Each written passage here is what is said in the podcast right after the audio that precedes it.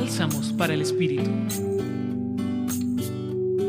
De la misericordia, además de ser beneficiarios, podemos reconocer actitudes, tanto en comunidades como en personas. El Evangelio de San Juan para hoy, capítulo 20, versículos 19 a 31, nos resulta muy inspirador para fijarnos en la experiencia de la misericordia en la vida de una comunidad resucitada o donde habita Cristo resucitado. Dentro de esas actitudes de misericordia podemos mencionar la acogida de sus miembros y de otras personas, la comprensión con los ritmos, tiempos y espacios que cada uno requiere,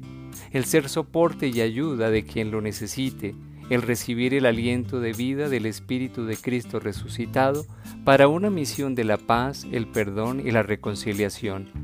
Teniendo en cuenta la realidad humana, la comunidad como experiencia de vida requiere tiempo y espacio para que cada uno de sus miembros haga un proceso de identificación que le permita acercarse, conocer, optar, hasta decidirse a ser parte de ella.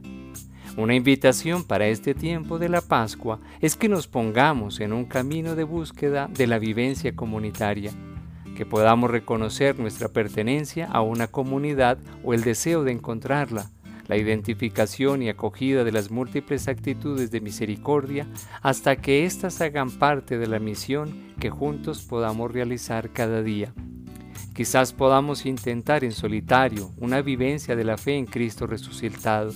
pero no podemos dejar de lado que la misión que ella va a cabo la hace con otras personas, de allí que Él convoque, conforme y configure una comunidad de amigos y hermanos como un signo distintivo que ilumine y transforme el egoísmo e individualismo que siempre han querido imperar.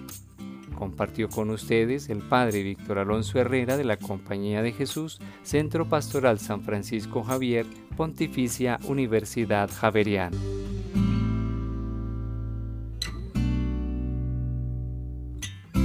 Escucha los bálsamos cada día entrando a la página web del Centro Pastoral y a javerianestereo.com.